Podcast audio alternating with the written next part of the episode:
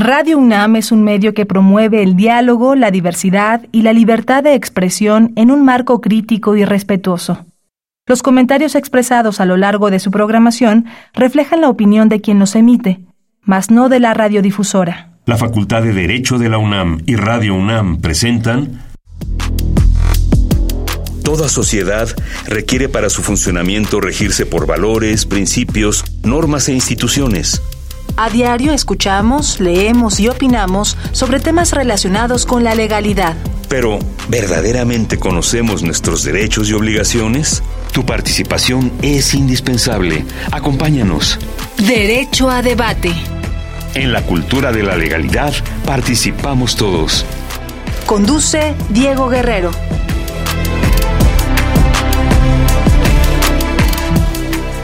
Hola, ¿qué tal? Muy buenas tardes, bienvenidas, bienvenidos a Derecho a Debate en la Cultura de la Legalidad. Participamos todas y todos. Mi nombre es Diego Guerrero y como cada martes les agradecemos que nos sintonicen por el 96.1 FM. Estás en Radio UNAM. El día de hoy tenemos un el enorme gusto de volver a recibir aquí a nuestro productor Paco Ángeles, que está de vuelta. Entonces este programa se vuelve doblemente especial, no solamente por los invitados, sino porque tenemos a Paco de nueva cuenta como productor y eso nos, nos llena de mucho orgullo, de enorme gusto y felicidad poderlo tener de, nueva cuenta en este espacio. Y bueno, el día de hoy me acompaña en la conducción quienes son la esencia de esta universidad, sus estudiantes Demian Guerrero Quirón, quien es alumno de tercer semestre de la Facultad de Derecho de la Universidad Nacional Autónoma de México y que además es de los alumnos foráneos porque él viene de Zacatecas. Bienvenido, Demian, a Derecho a Debate.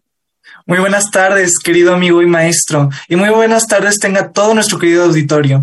Muchas gracias por permitirme estar presente en este gran espacio universitario que no para de fomentar temas de interés académico y social. No apague su dispositivo, siga sintonizándonos, que el día de hoy en Derecho a Debate hablaremos sobre un tema bastante amplio y de interés general, que a más de uno le puede llegar a servir. Dicho tema, se preguntará a nuestro auditorio, trata sobre los medios alternativos de solución de controversias. Para comprender el tema del día de hoy, hace falta definir qué es una controversia. Una controversia ha sido definida de acuerdo a la Corte Permanente de Justicia Internacional como un desacuerdo sobre un punto de derecho o de hecho, una contradicción, una oposición de tesis jurídicas o de intereses entre dos personas. El término controversia es sinónimo de deferendo, litigio, disputa y conflicto, entre otros muchos. Los abogados suelen usar el término litigio para las problemáticas que suelen llegar a sus despachos, pues el litigio es el choque de ideas que, si no se resuelve entre los sujetos, se llevan a instancias jurisdiccionales. Aquí es donde el juez, mediante toda una metodología y un proceso, llega a la sentencia y resuelve la controversia. Sin embargo, la instancia jurisdiccional no es el único medio en el que se pueden resolver estos litigios. Para explicar a fondo este tema, contaremos con dos grandes invitados. Excelente, mi querido Demian, por esta introducción que ya nos abonas un poco sobre el tema que vamos a abordar el día de hoy, medios alternativos de solución de controversias. Vamos a una pausa, vamos a voces universitarias y regresamos a los micrófonos de Radio UNAM. Las voces universitarias.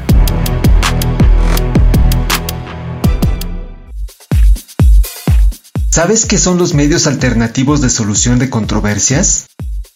Dependiendo del asunto en conflicto y las circunstancias, considero que sí es una opción que puede funcionar, sobre todo para evitar procesos largos. Pues mira, la verdad es que no, no los conozco, he escuchado muy poco de ellos o casi nada, pero eh, sí me interesa saber qué son, cómo funcionan y en qué casos se pueden utilizar estos eh, recursos para, para solucionar controversias. Los medios alternativos de solución de controversias, eh, la verdad no los conozco y por lo mismo no sé si sirvan o no. al no conocerlos, no, no tengo idea.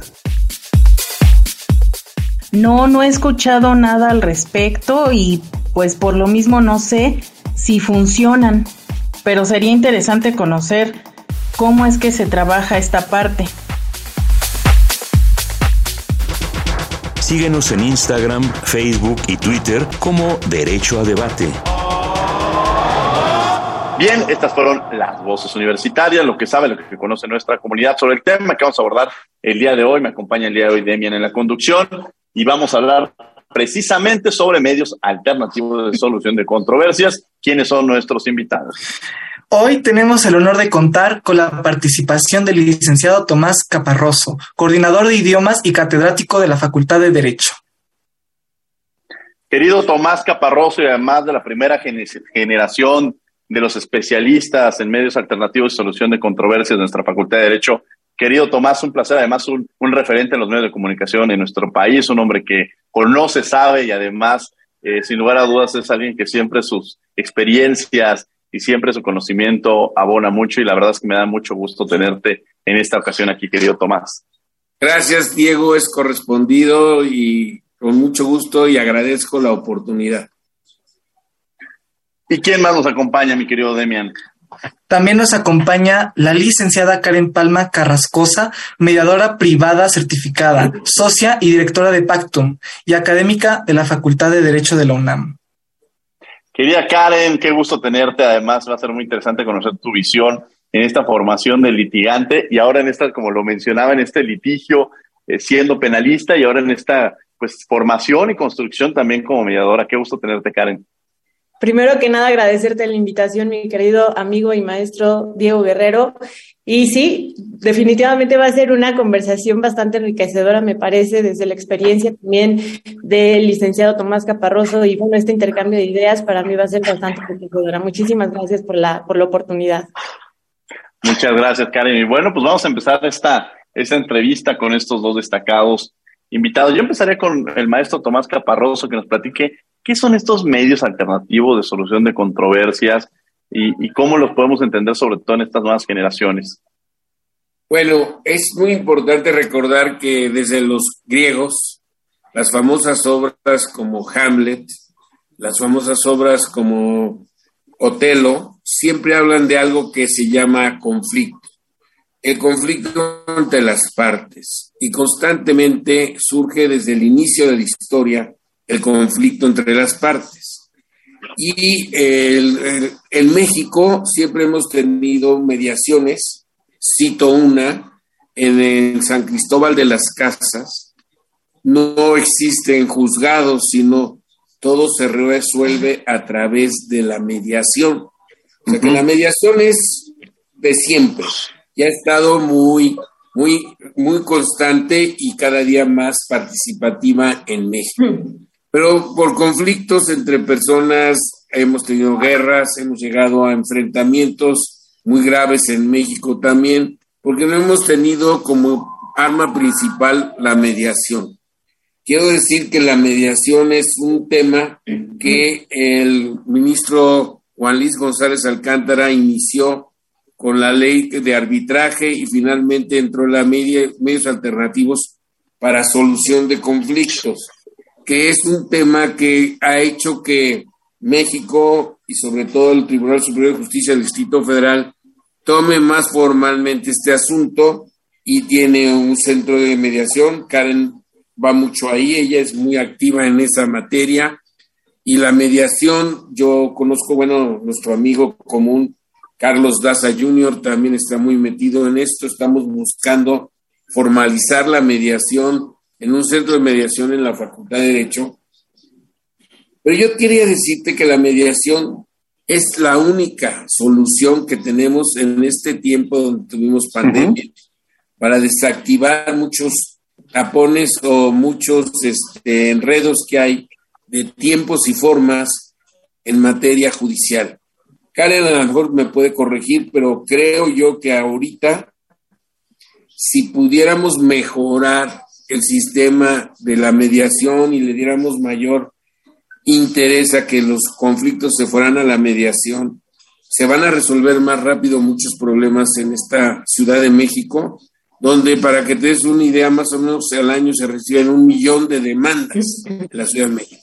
Imagínate que el 30%, 35% son de carácter familiar, el otro 35% son en materia de carácter entre socios, amigos, eh, sociedades, o sea, como quien dice, no estamos haciendo las cosas bien, como dice el doctor Contreras.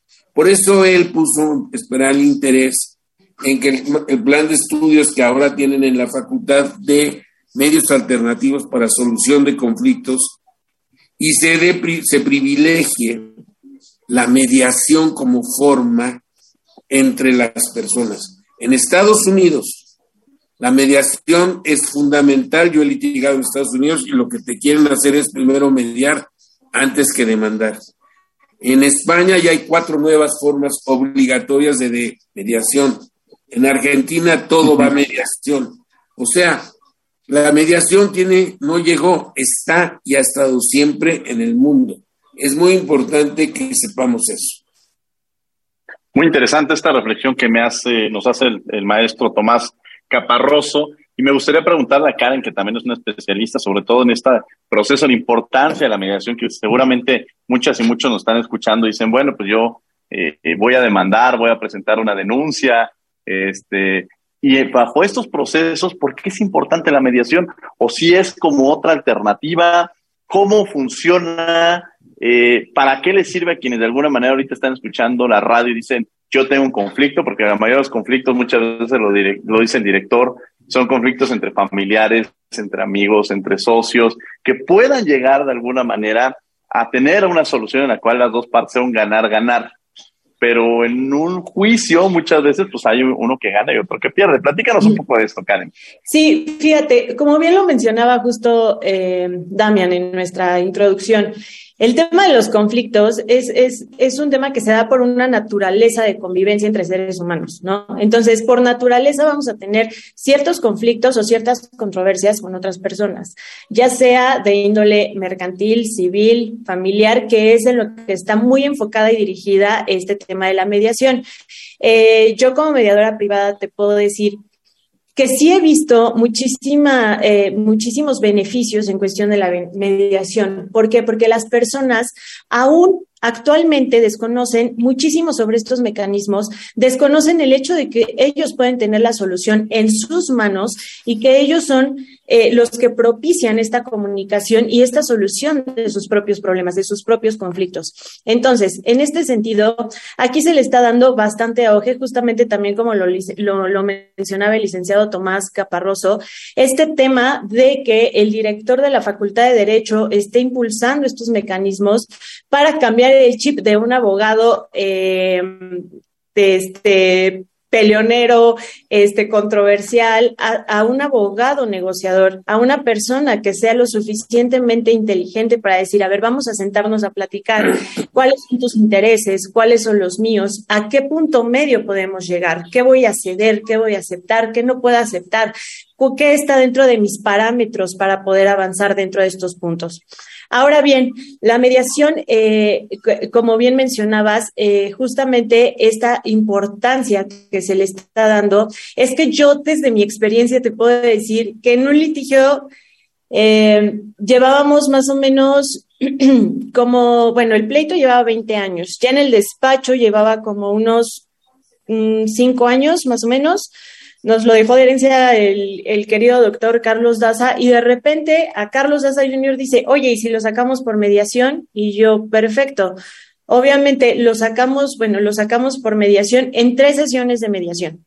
Era un tema meramente mercantil y fue, se solucionó en tres sesiones de mediación. Y los mismos mediados me decían, es que no puedo creer que en 20 años, o sea, nunca a nadie se le haya ocurrido irnos por esta vía. Y de verdad que, que a veces cuando platicas este tipo de cosas dices, ay, no te puedo creer que en serio se pongan de acuerdo después de 20 años de pleitos atrás. Sí, es una realidad. Aparte de que entre ellos mismos terminaron platicando y empezaron a hablar y ver eh, la posibilidad de abrir una farmacia ahí en la central de abastos, en un tema de la central de abastos.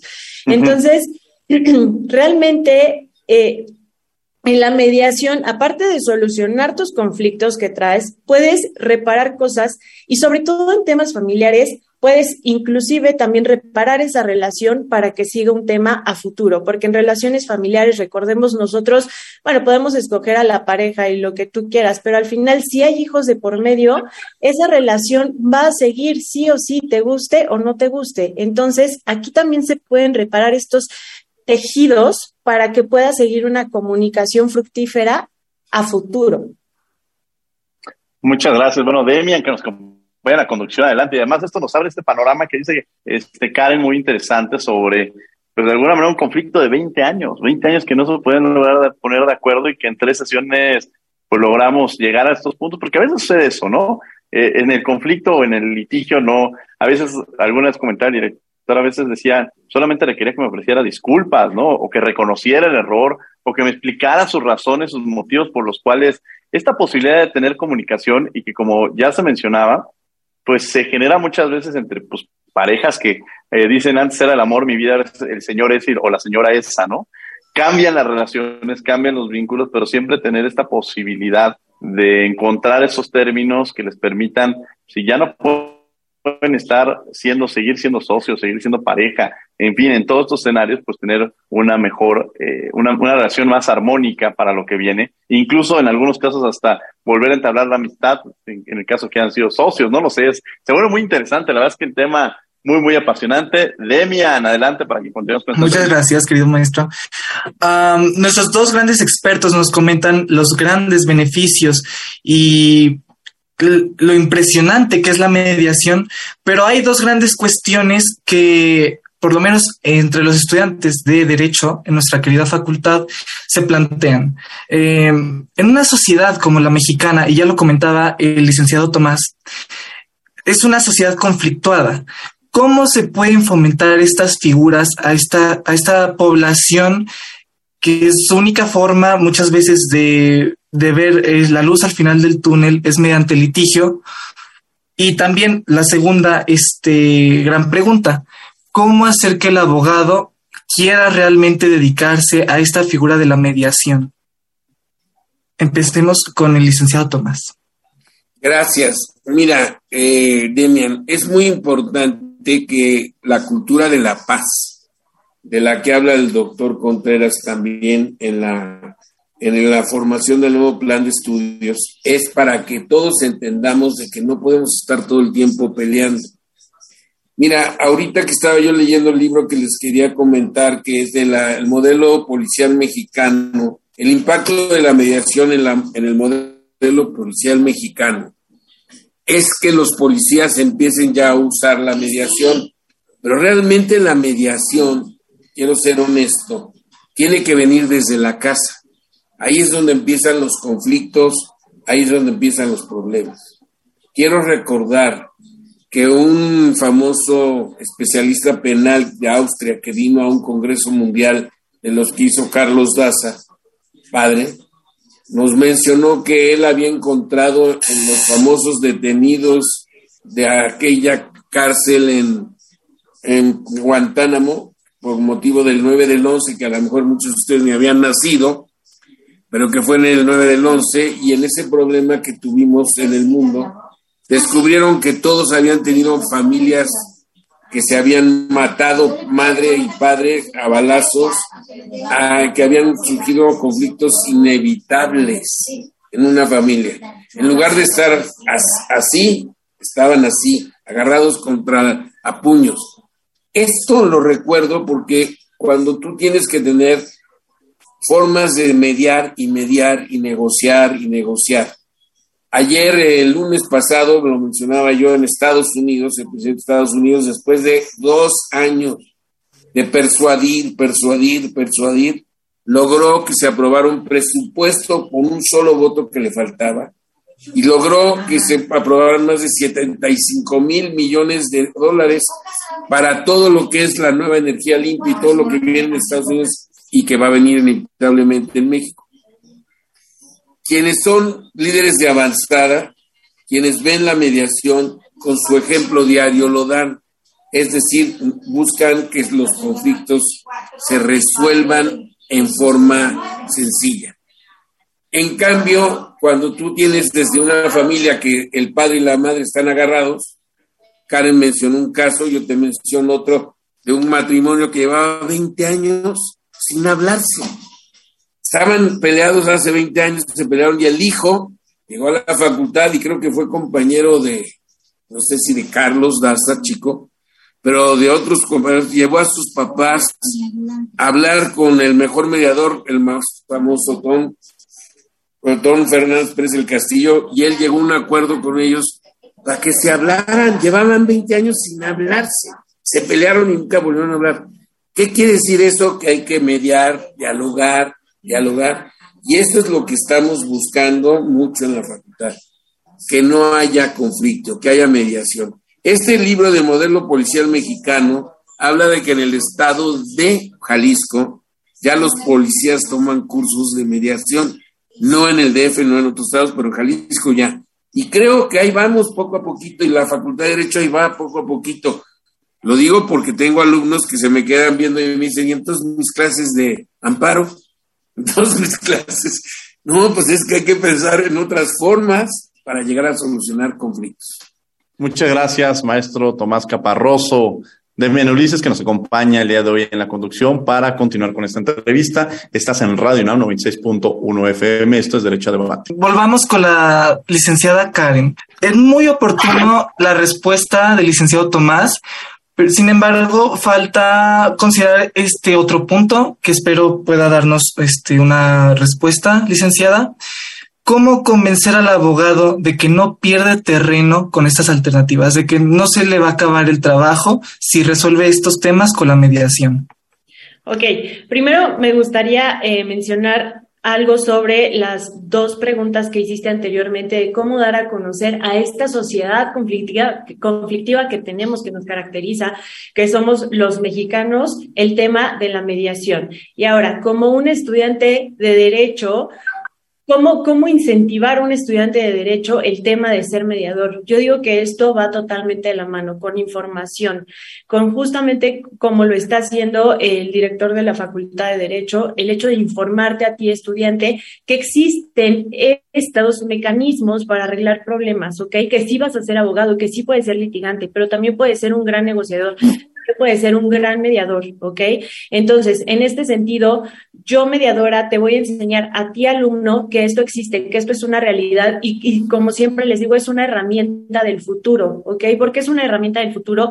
Porque al final en la mediación estamos encontrando ahora sí esta justicia pronta y expedita que tanto estábamos buscando, que tanto que, que, la sociedad está desesperada por realmente tenerlo y que cuando se van dando estos resultados es cuando la sociedad dice, por aquí, este rumbo es el que debo de tomar, este es el que me conviene, por aquí voy a salir más rápido que peleándome y gastando, porque aparte uno de los principios de la mediación es la economía. Y hablando de economía procesal y también economía monetaria, porque eh, precisamente la procesal, como yo les decía, tres sesiones, cuatro sesiones, las sesiones que como tal, los mediados van a ser los que van a decidir cuántas sesiones de mediación. Una vez unos clientes me dijeron, ¿cuántas sesiones de mediación me voy a llevar? Eso ustedes los eligen. Depende de su cooperación, de su diálogo, de su comunicación, de su aceptación, de su lluvia de ideas. De eso va a depender realmente en cuántas sesiones de mediación cerremos el tema o cuánto nos tardemos, también dependiendo de cuánto quieran eh, estar dentro de su posición y no ceder ante, ante ninguna situación, ¿no? Entonces, creo que es aquí donde justamente la formación de los abogados, ¿no? Es, van a salir y le van a dar estas opciones a sus clientes, van a salir y les van a hablar de estos mecanismos, no solamente de como, como Rottweilers, ¿no? Ah, sí, y podemos, y, tráeme pruebas, y tráeme los tickets, y júntate la conversación, y no sé qué, como realmente hemos estado educados todos los estudiantes de derecho, ¿no? Cómo atacar, cómo, cómo, cómo defender. Nunca un tema de comunicación, de diálogo, de cultura de la paz. Ahora bien, tu última pregunta fue si me la puedes replantear, Damián. Sí, por supuesto los abogados, más bien los estudiantes en nuestra facultad consideran muchas veces esta figura como un riesgo a la profesión, una pérdida de trabajo. ¿Cómo convencer a estos alumnos de que no se les terminará la oportunidad laboral con la figura de la mediación? Justamente tuve, me hicieron una entrevista que decía, este, abogado litigante, miedo a la mediación. Y es bien interesante este punto porque sí, muchos abogados lo empiezan a tomar como un tema de competencia. Yo soy abogada, soy litigante, no soy penalista. Entonces, eh, yo esto no lo veo como una competencia. Evidentemente, yo los pleitos penales no los puedo sacar por una mediación. Lo penal va por un, por medio de un facilitador de, ya sea de la Fiscalía o del Poder Judicial de la Ciudad de México. Entonces, como mediadora, yo arreglo problemas civiles, mercantiles y familiares, ¿ok? Esto como primer punto. Ahora, no somos una competencia, somos un complemento. ¿Yo qué le voy a ofrecer a mi cliente? Yo a mi cliente le tengo que ofrecer soluciones, no le tengo que poner trabas, le voy a, le voy a, le voy a enseñar el cómo sí hacerlo, cómo le voy a solucionar su tema, cómo estoy comprometido con la persona para solucionarle su tema, ¿ok? Entonces, en este sentido, no es que sea una competencia, somos un complemento. Y como lo dice el artículo 17 constitucional, que me gustaría mencionarle. Siempre que no se afecte la igualdad entre las partes, el debido proceso u otros derechos en los juicios o procedimientos seguidos en forma de juicio, las autoridades deberán privilegiar la solución del conflicto sobre los formalismos procedimentales. Aquí te lo dice, no todos los problemas van a ser mediables, no todos los problemas van a ser conciliables, no todos los problemas se van a poder salir por un arbitraje o lo que sea. Va a haber problemas en los que sí se le pueda dar esta solución solución mediante el diálogo y va a haber situaciones que sí se va a necesitar de un proceso judicial. ¿Por qué? Porque no hay voluntariedad de las partes de poder dialogar, porque no existe un tema eh, que sí puedan ceder las partes. Entonces, en este sentido, simplemente va a haber situaciones en las que pueda, va a haber situaciones en las que no se puedan. Que la visión a futuro es que todo lo podamos solucionar por estos mecanismos está muy, muy, muy padre y muy completo y lo que ustedes quieran, pero hoy en día aún es una utopía. Necesitamos que en general la sociedad cambie estos paradigmas para poder dar este, para poder llegar a esta utopía. Hoy en día, y por lo menos en unos 5 o 10 años más yo le veo, no todos los, los temas van a poder salir por un tema de, de, una, de, una, de un mecanismo alterno casos, ahorita que planteas esto, qué casos no podrían pasar a través de un medio alterno? Parecería que cualquier asunto eh, se podría llevar a través de, una mediación. ¿Cuál sería un caso que no se podría llevar, Karen, aprovechando esa? Por ejemplo, en materia familiar, cuando hay violencia familiar, es un caso totalmente no mediable. O sea, cuando llega una pareja y dice, bueno, ya hubo golpes, no sé qué, ok, tu problema no es mediable. Entonces, ¿cuál es la siguiente puerta? Pues un proceso. ¿Y por qué no es mediable? Porque la ley así me lo prohíbe. Y también por otra cosa muy importante, yo no voy a poder sentar a negociar a dos personas donde ya hay temor, donde ya hay una amenaza de una persona a la otra, donde una persona ya está sometida eh, eh, y, amedrentada por la otra persona. ¿Cómo vas, vas a poder sentar a dialogar una persona que está con miedo? Para yo poderme sentar con dos personas a negociar, tienen que estar en igualdad de circunstancias. Hay veces que esto no se logra, pero por la mediación también podemos lograr empoderarlas. Pero cuando ya hay una violencia, ya hay una afectación física, y en algunos casos psicológica, por lo que yo no podría enfrentar a dos partes que están totalmente así. Y, eh, por ejemplo, en, delitos patrimoniales que se comete también con violencia tampoco son mediables. En temas penales, yo como mediadora eh, privada no puedo mediar temas penales, pero existen las posibilidades y los mecanismos en materia penal, pero son directamente con un facilitador del Poder Judicial o de la propia Fiscalía. Entonces, este, hay como sus, sus caminos y, sobre todo parámetros que me, que me marca la ley, pero estos dos ejemplos te lo pongo de, de bote pronto. Muchas gracias, Karen. Tomás Caparroso, ¿cómo cambió tu percepción en el tema de antes y después de la mediación?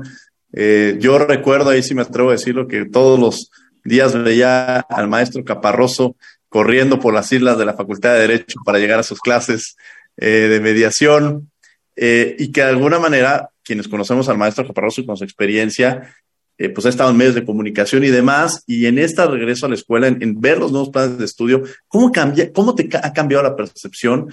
Y platícanos cómo ves ahora el tema del derecho a través de estos nuevos lentes que, que, has adquirido por tu interés de formarte y de profesionalizarte a través de la mediación, porque la, maestra Karen incluso nos platicaba que, este asunto del doctor Carlos Daza, de 20 años, estuvo, él fue un hombre eh, que se formó a través del litigio, este, y de pronto empezar a cambiarnos esta percepción de ver de una forma distinta incluso el derecho, ¿no? Maestro Caparroso.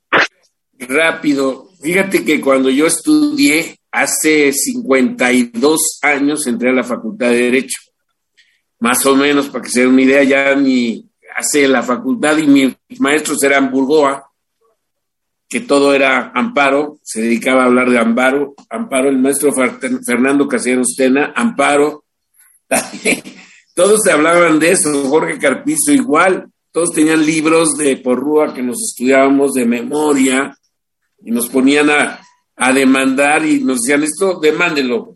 Tenía otro que se llama Cervantes Ahumada, muy, muy conocido, se enojaba con todos, nos aventaba los libros, decía, si usted no sabe demandar, usted nunca va a llegar a ser abogado.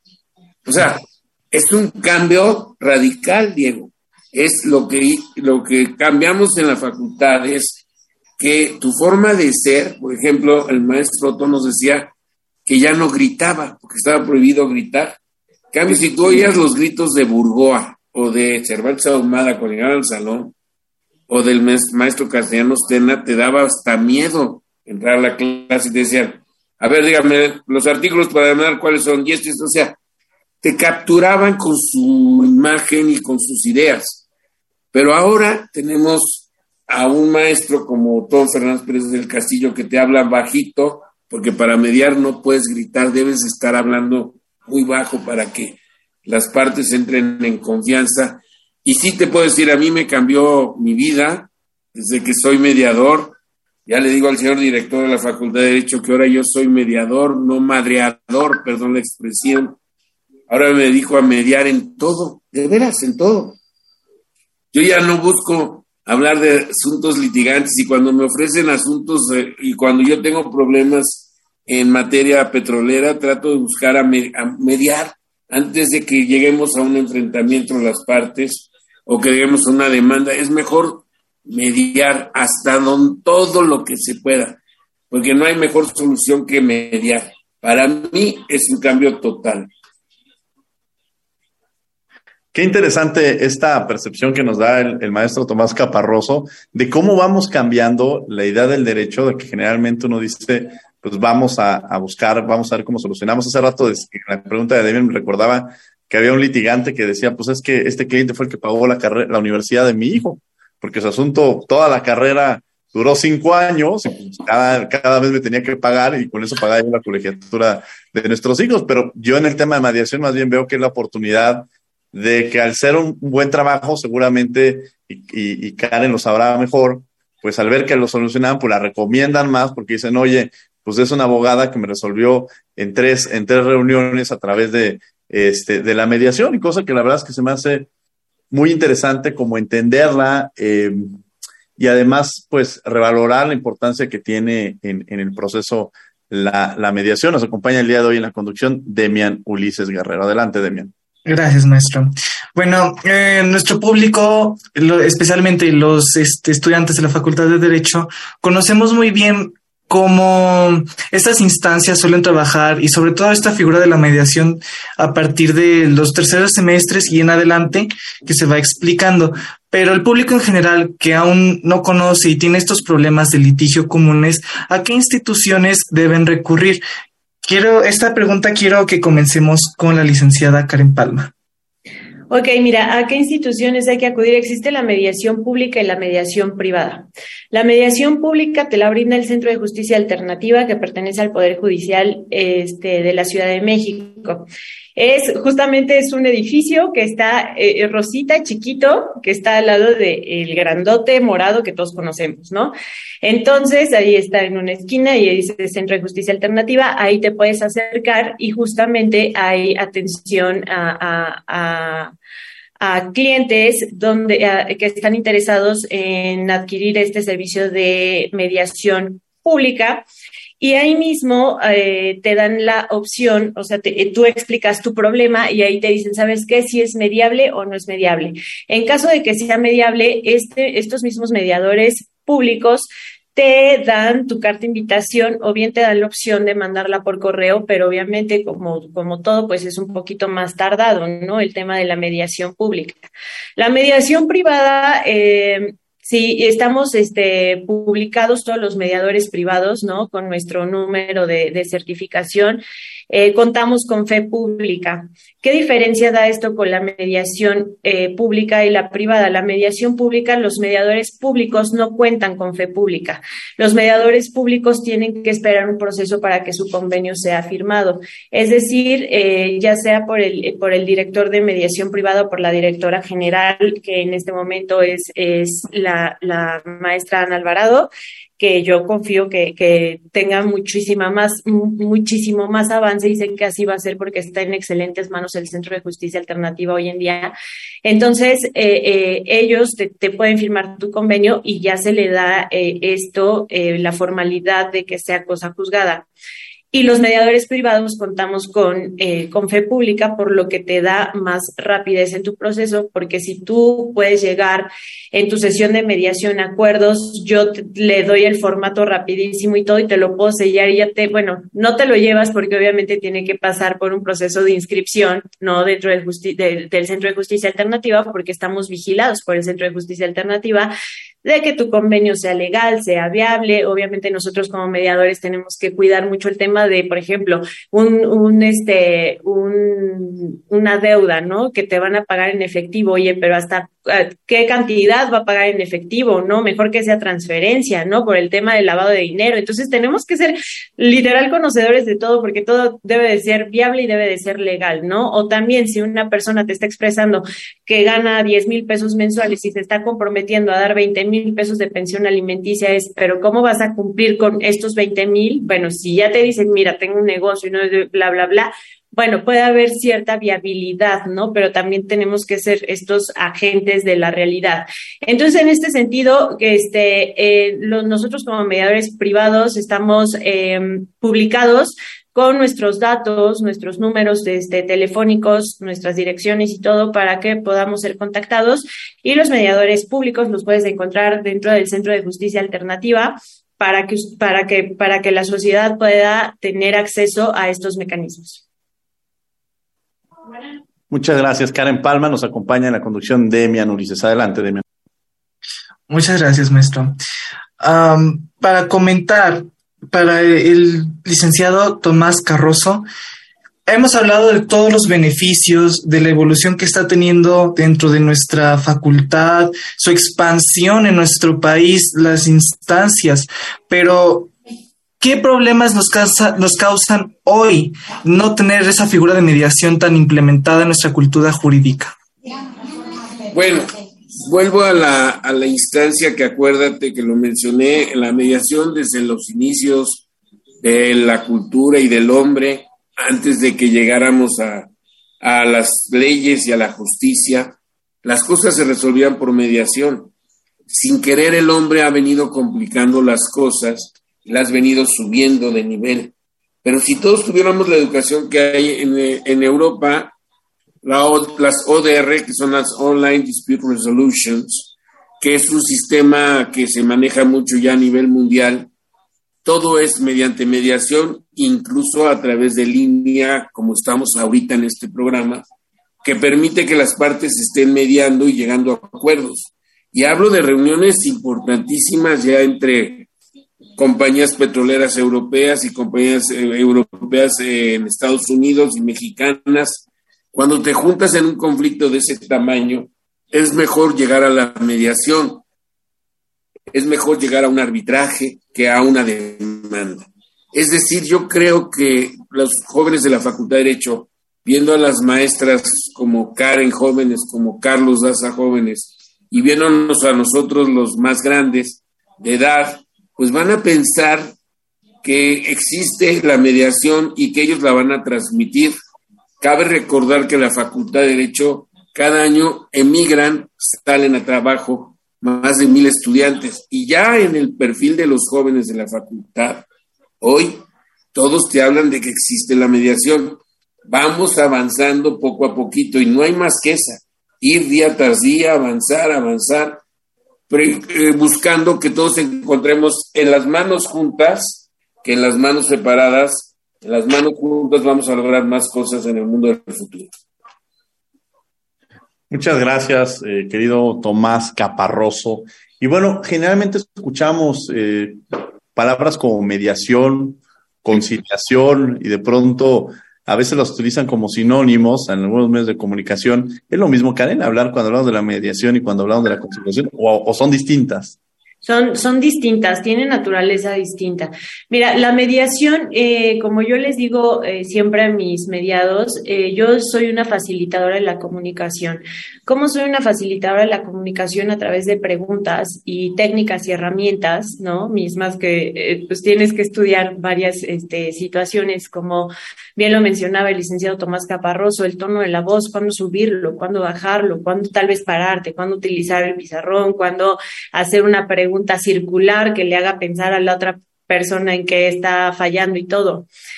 Eh, pero las soluciones como tal o las opciones las van a poner los propios mediados, ¿ok?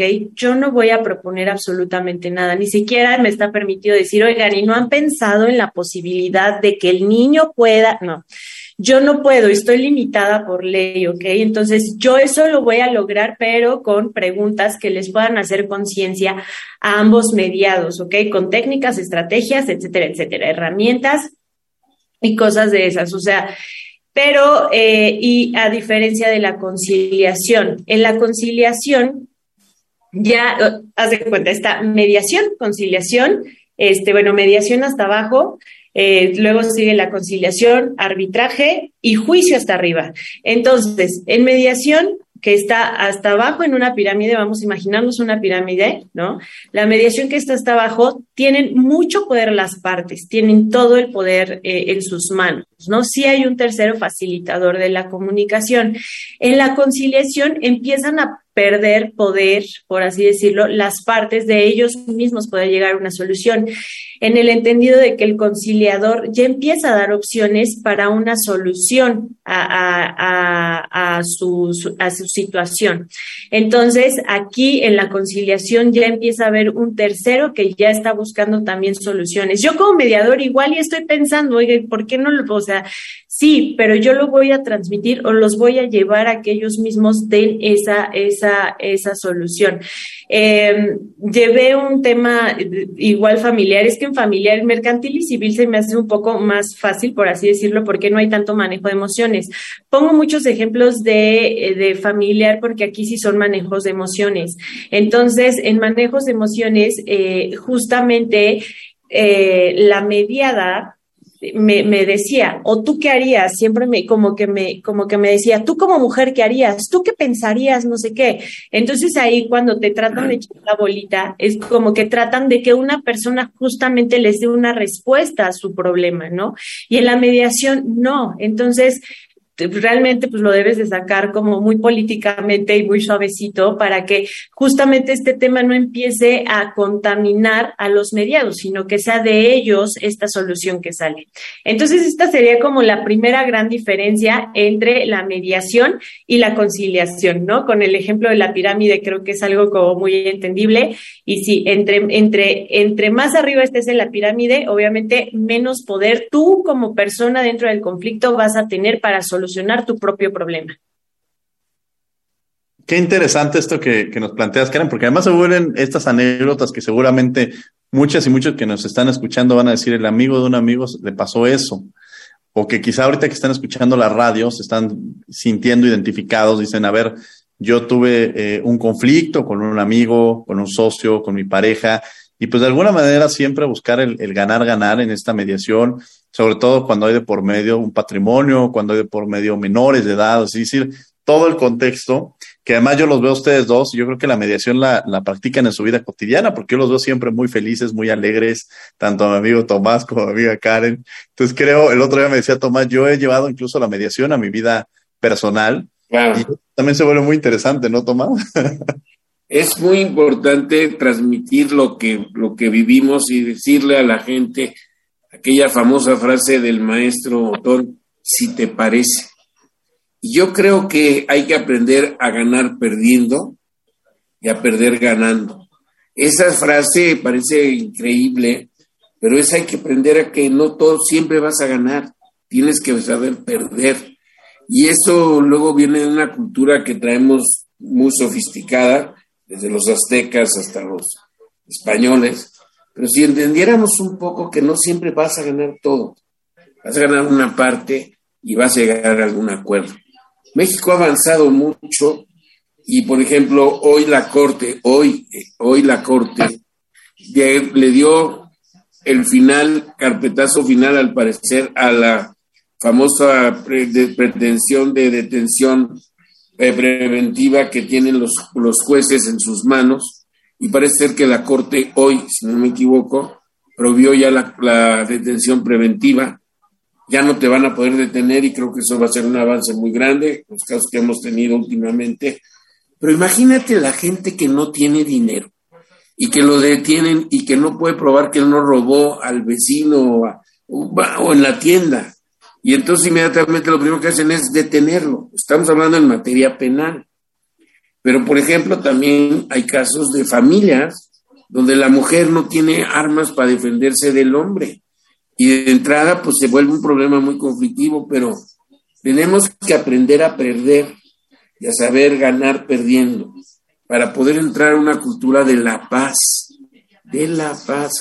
Parece mentira, no es una frase, es algo que debemos de traer todos en la cabeza interesante esto que nos menciona el maestro Tomás Caparroso y que también para ahorita que menciona el Poder Judicial, eh, es un tema también que le ha permitido subsanar la cantidad de, asuntos que llevaba y de alguna manera poder, pues ya no, ya no daba al Poder Judicial seguir llevando todo este tipo de casos y que la mediación se vuelve una alternativa que permita al Poder Judicial subsanar esa parte a las partes. Es decir, aquí es un ganar, ganar desde todos los, los espacios y desde todos los, los sectores, cosa que nos permite también eh, entenderlo de mejor manera. Vamos a tener que ir un corte, vamos a descubriendo tus derechos y regresamos a los micrófonos de Radio UNAM. Estás en 96.1 FM. Los invitamos también a que nos sigan en las redes sociales, Facebook, Instagram y Twitter como Derecho a Debate.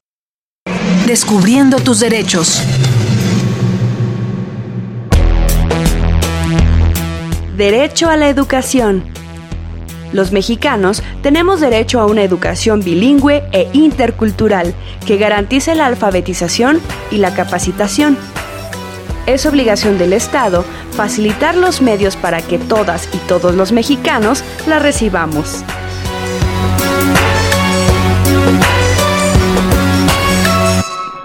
Escuchas Derecho a Debate.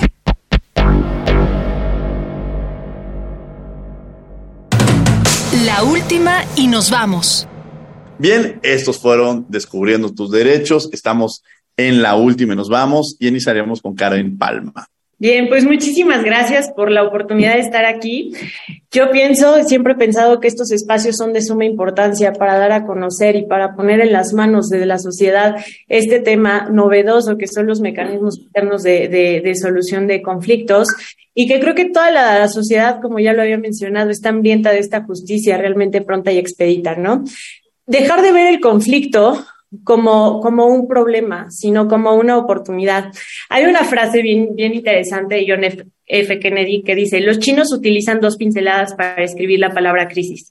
Una pincelada significa peligro, peligro, la otra oportunidad. En una crisis toma conciencia del peligro, pero reconoce la oportunidad.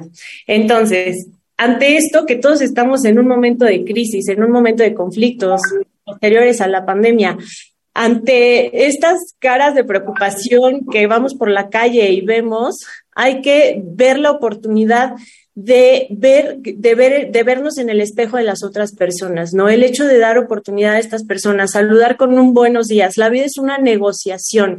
Siempre nos quejamos, es que la cajera del Oxxo está vegeta y siempre te atiende de mala manera. Sí, pero tú cómo llegaste y lo saludaste, cómo te dirigiste a esa persona, ¿no? Entonces, la cultura de la paz no está solo impresa en este tema de los mecanismos alternos de solución de controversias, sino está impresa en nuestro día a día, en nuestro actuar diario.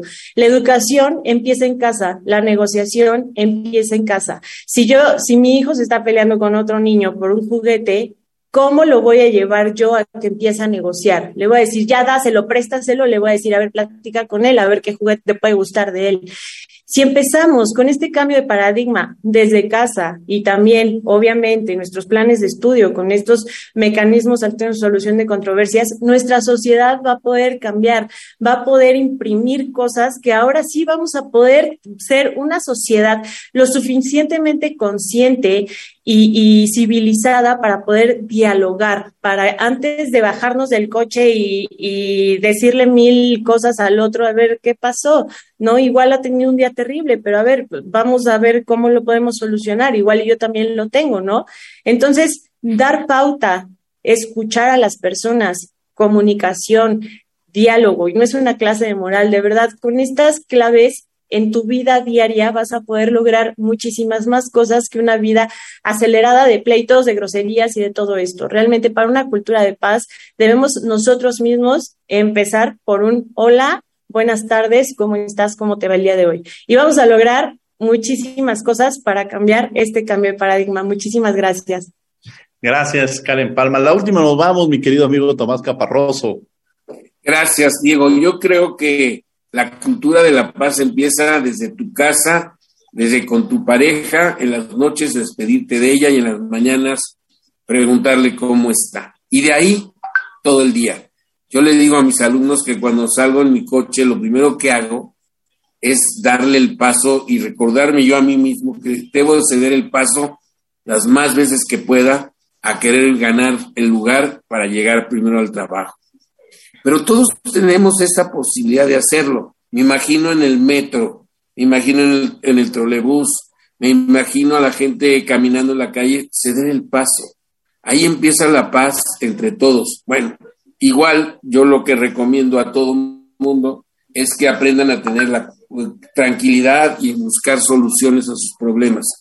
Hay problemas graves en el mundo ahorita, hay una guerra, una invasión a un país que Europa se ha mantenido aparte, inteligentemente sin pelearse, y Estados Unidos también. El desgastante sistema político que hay en el mundo ha permitido que no se instale una guerra cuando pudo haberse instalado. O sea, los vuelvo a Biden que dijo persuadir, persuadir, persuadir, y ellos siguen en la idea. Hay que seguir esos ejemplos de nuestra vida diaria y buscar que nuestra vida diaria sea así y comentar por todos lados que la Facultad de Derecho tiene mediadores, no pleitistas, que estamos en una nueva época de buscar mediadores y que eso es lo que importa y que estamos preparados para aprender a ser mediadores. La mediación es la solución, no hay otra cosa. Existen muchos problemas que no se van a resolver más que mediando, porque ya el papel no da y los jueces dan. Entonces, mediar y tener cultura de la paz desde inicio en nuestras casas.